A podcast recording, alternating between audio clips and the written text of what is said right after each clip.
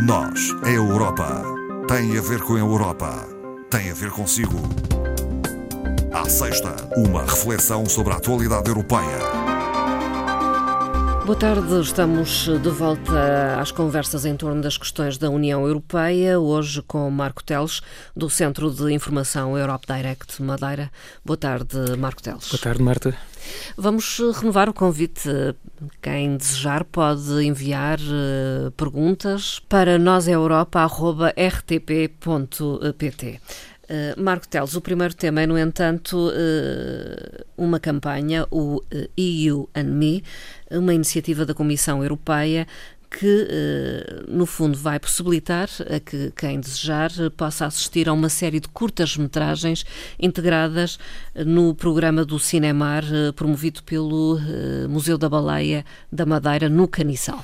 Quer explicar este contexto? É uma grande confusão de Bruxelas até o Caniçal. é verdade. Não, a, a campanha EU é uma campanha da Comissão. Ela iniciou-se já em maio de 2018 e na altura que a Comissão Europeia fez foi lançar um, um desafio a cineastas europeus para produzir curtas-metragens em, em, torno de cinco temas uh, específicos: o tema da, da, mobilidade, o tema também dos direitos uh, uh, dos cidadãos, o mercado digital, negócios e também um tema que é cada vez mais as pessoas estão um bocadinho mais atentas, ainda bem, uhum. que é a sustentabilidade ambiental. Sim.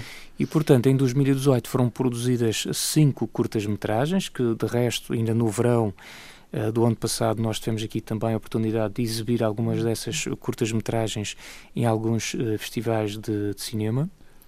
E este ano uh, foram produzidas novas duas curtas-metragens, portanto já vamos num total de, de sete e, portanto, nós contactamos o, o, Museu da Baleia, que tem uma iniciativa curiosa, é o Cinemar, que inicia-se precisamente agora no dia 22, portanto, no próximo uh, sábado, amanhã, amanhã, é? Amanhã. Uh, em que eles vão ter todos os sábados a exibição de um filme relacionado naturalmente com as temáticas do mar.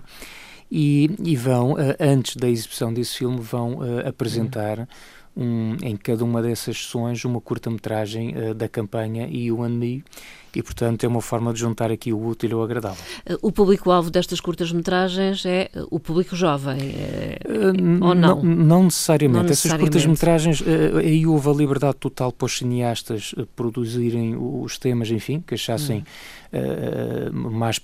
Aliás, dentro daqueles cinco temas que referi ainda há pouco, e o que se nota é que, de facto, dessas sete curtas-metragens, algumas delas tocam em, em temáticas, uh, uh, nomeadamente, por exemplo, a questão do, do comércio online, uhum. portanto, algo que, está, tem a ver com o nosso dia a dia, outras são um pouco mais digamos que mais sérias. A última, estou-me a lembrar, por exemplo, uma das últimas produzidas uh, uh, por um cineasta belga, uh, tem a ver com os direitos de, de, de, expressão, com a liberdade, com a Carta dos Direitos Fundamentais e sendo uma curta-metragem de apenas 4, 5 minutos é um bocadinho impactante, digamos pesada, pesada, impactante também.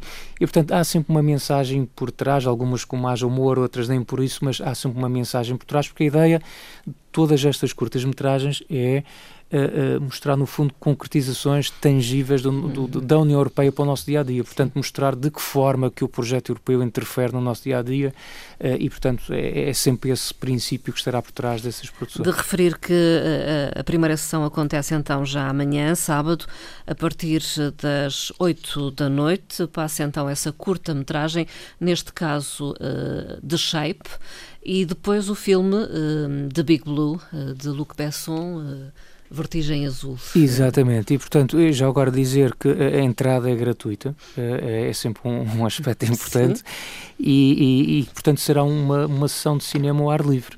Uh, aliás, iniciamos Agradável. hoje o verão, não é? Portanto, eu sei que não foi propriamente o dia mais fantástico para começar o verão, está um dia hoje cinzento, esperamos que amanhã esteja melhor mas acho também que é uma boa, uma, uma boa ideia por parte do museu querer fazer eh, estas sessões ao ar livre. Não é? Quem não puder ir até ao Caniçal, os filmes depois estão disponíveis, Quem não, não é? puder, é? obviamente, todo, todas esta, estas curtas-metragens estão disponíveis na, na página oficial de, desta iniciativa em europa.eu barra.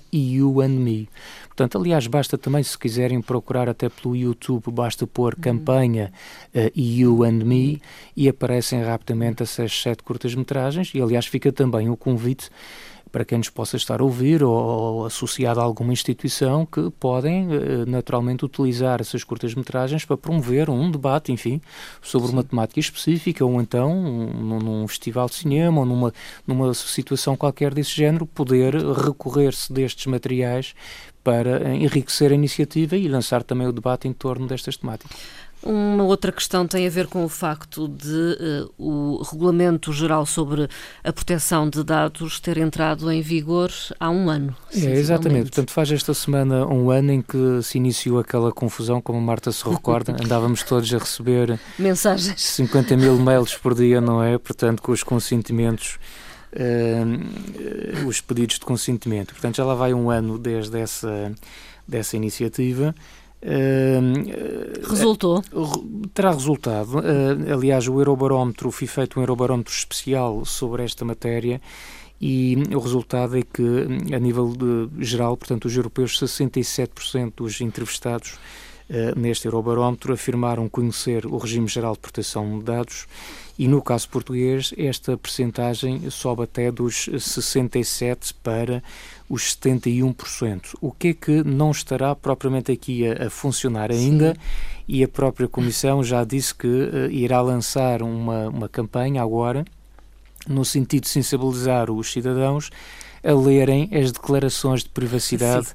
e otimizarem as pré-definições de privacidade também. Ou seja, que é aquela questão, quando nós entramos ou entramos num site ou fazemos sim, sim, sim. Um, uma subscrição de qualquer coisa e está lá para assinalar se damos ou não o consentimento, mas é suposto ler um documento, um PDF ou quer que seja, normalmente tem para aí 50 mil páginas em Arial 8 que ninguém gosta de ler e, e perdemos a pachorra, não é? Exatamente, portanto, e acabamos por dizer aceito. E acabamos por dizer aceito. E, portanto, aliás, é curioso que o Eurobarómetro, este Eurobarómetro foi publicado agora, uh, uh, tinha exatamente essa questão, que eram as razões que levavam as pessoas a, a não ler ou então ler parcialmente Sim. essas políticas de privacidade e a razão principal era, era exatamente essa, achar que do, do eram documentos demasiado longos e, portanto, há nesse sentido esse apelo que é, por parte, nomeadamente, das empresas, eh, quando redigirem esses, esses, esses tratados, que os façam de uma forma mais, mais simples, mais objetiva, porque, de facto, leva a que as pessoas depois não leiam e, e, e, acabam por aceitar algo muitas das vezes uh, tem implicações não é? Implicações. na privacidade. Exatamente. E portanto o sentido da comissão é, é de facto fazer esse apelo para que se leiam uh, essas um, essas declarações e as tais pré-definições de privacidade nomeadamente Sim. nas redes sociais. Nós podemos já pré-definir ali um conjunto de parâmetros que nos dá uma maior segurança Sim mas implica perdermos algum tempo, não é? Sim. Em vez de irmos logo por o sim e, e avançarmos. Uh, mas a verdade é que é o melhor a fazer uh, para não é, corrermos uh, riscos exatamente. que são desnecessários. Está a decorrer o Conselho Europeu, sem grandes decisões, não é? Um impasse, digamos. É, nós já tínhamos uh, falado aqui sobre esta situação, aliás, um impasse logo, na eleição do, do presidente, do presidente da, do, da, Comissão da, Comissão Europeia. Aliás, neste momento não é só uh, o que está em causa, são Sim. cinco grandes cargos, não é? Portanto, o, o presidente da Comissão Europeia, o presidente do Parlamento Europeu, Uh, temos também a situação do, do presidente do, do, do, Banco Central Europeu, a indicação da alta representante para os uh, assuntos uh, externos, portanto, responsável pela política externa e de segurança. Portanto, há aqui um, um, um, conjunto de cargos que são da maior importância, mas para já o que está mesmo em cima da mesa é a eleição do presidente da Comissão hum. Europeia. E nós já tínhamos falado nesta situação logo depois de, de ocorrerem as eleições europeias, dizendo que esta cimeira já estava marcada de 20 a 21 também sabemos que o que está em cima da mesa, em teoria, será a nomeação de um destes três candidatos, que são Sim. chamados os candidatos principais, um por cada um das grandes famílias políticas europeias. Portanto, estamos a falar de Manfred Weber, do Partido Popular Europeu, Franz Timmermans, dos Socialistas Europeus e também Margaret Verstager, dos Liberais.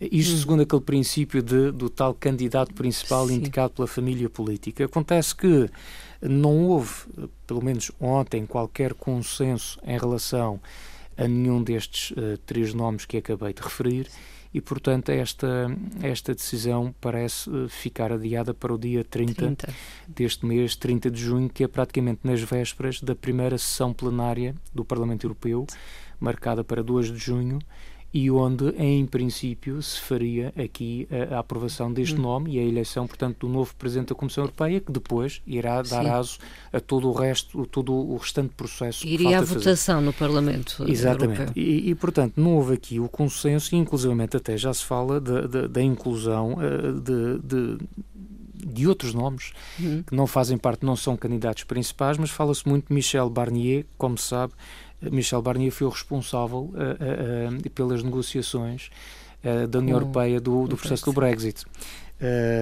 enfim, são nomes que vêm também ao de cima, uhum. embora o que faz aqui sentido é que se mantenha esta lógica da eleição de um candidato principal. principal. portanto, para já não se sabe o que, é que, o que é que vai sair, vamos ter que aguardar para o dia 30 e, enfim, até lá vamos na expectativa, não é? Uh, vamos. Uh, só, só, um reparo para dizer, desculpa, Mar, de interromper, mas só um reparo para dizer que sobre isto João Quer estava muito bem disposto, dizendo que de facto uh, não seria muito fácil de substituí-lo e, e, com razão, de facto não está fácil. E ele com muito Tem humor, algum humor. Com algum humor já dizia que de facto até estava piada e alguma diversão a este processo que não era fácil de substituí-lo. vai realizar-se uma vez mais, penso que já é a terceira edição, o Summer Camp. Eh, é um uh, seminário intensivo e uhum. interativo uh, para o qual estão abertas inscrições no momento e até 30 de junho. Até 30 de junho, portanto ainda... O que é este Summer Camp? o Summer talvez? Camp vai decorrer entre 27 e 30 de agosto. É uma iniciativa da Comissão Europeia e, portanto, vai já na sua terceira edição. Isto reúne 40 participantes, 40 oradores que vão se reunir no Alentejo, portanto, destes 40 participantes que venham a ser escolhidos, porque naturalmente as candidaturas vão ultrapassar em muito estes 40, uh, estes 40 lugares disponíveis. Obviamente que depois alojamento, alimentação, tudo isto está incluído neste pacote, neste curso intensivo e, portanto, é, é, é, é um seminário que é intensivo, é interativo, que tem um conjunto de práticas de aprendizagem muito diferentes daquelas que são habituais uhum. e onde tem uh, oradores uh, bastante prestigiados, desde jornalistas, comissários europeus. Portanto, esta é uma iniciativa, não, não tive a oportunidade de, de, de, de assistir, mas uh, recordo-me e acompanhei, na medida do possível, o, o, o que aconteceu no ano passado e foi de facto um seminário muito interessante com, ora, com oradores bastante prestigiados e o feedback depois dos participantes é que de facto aprenderam imenso uhum. com esta iniciativa porque é num contexto muito diferente, com muita interação, com, com uma presença muito personalizada, com, com, com acompanhamento de perto por parte dos geradores e portanto fica aqui o convite para que os uh, eventuais uh, universitários que nos estejam a ouvir estejam interessados em participar que se, e que estejam interessados Sim. na temática da União Europeia possam fazer a sua inscrição. Portanto, para isso, basta entrar na página da representação da Comissão Europeia ou, eventualmente, se quiserem entrar em contato com a Europa Direct Madeira, nós podemos uh, dar a indicação de como uhum. fazer essa inscrição. Uh, mas, portanto, se forem pessoas universitárias entre 18 e 30 anos e que estejam realmente interessados nestas matérias da uh, União Europeia e do futuro da União e, Europeia. E do futuro da União Europeia, portanto, que tenham um gosto pelas temáticas dos assuntos europeus, valeria a pena fazer a sua inscrição. Uh, naturalmente que depois a, a, Comissão Europeia, a representação da Comissão irá fazer uh, uma, seleção uma seleção destes candidatos. Os critérios estão, de resto, no, no regulamento. Uh, vão ter em conta, por exemplo, a, a carreira académica, a, a, relevância das atividades extracurriculares do, do candidato, a, pertinência da motivação para participar, porque um, no próprio processo de inscrição é pedido para descrever essa motivação, até fazer um vídeo onde demonstre o, o porquê de querer participar neste seminário intensivo e, portanto, eles também vão ter em conta, naturalmente, a representação geográfica, o que significa que há sempre aqui a hipótese de nós hum. termos alguém daqui da região e, se não me falha a memória, eu creio que nas anteriores edições não hum. terá havido participação uh, aqui de nenhum universitário da Madeira. Portanto, seria interessante. Uh, seria muito interessante nós, até porque não só pelo efeito da aprendizagem de estar lá e aprender com, com os peritos que vão participar nesta, nesta matéria, mas também para levar a perspectiva de quem vive numa ilha, de quem faz parte de uma região ultraperiférica e levar também uh, aos restantes uh, participantes, uh, enfim, esta realidade que é de viver num, numa ilha, numa ilha e numa região ultraperiférica. Tem sempre um, um, algumas condicionantes. Não é? Marcos Teles, até à próxima conversa. Até uma próxima então. Obrigado.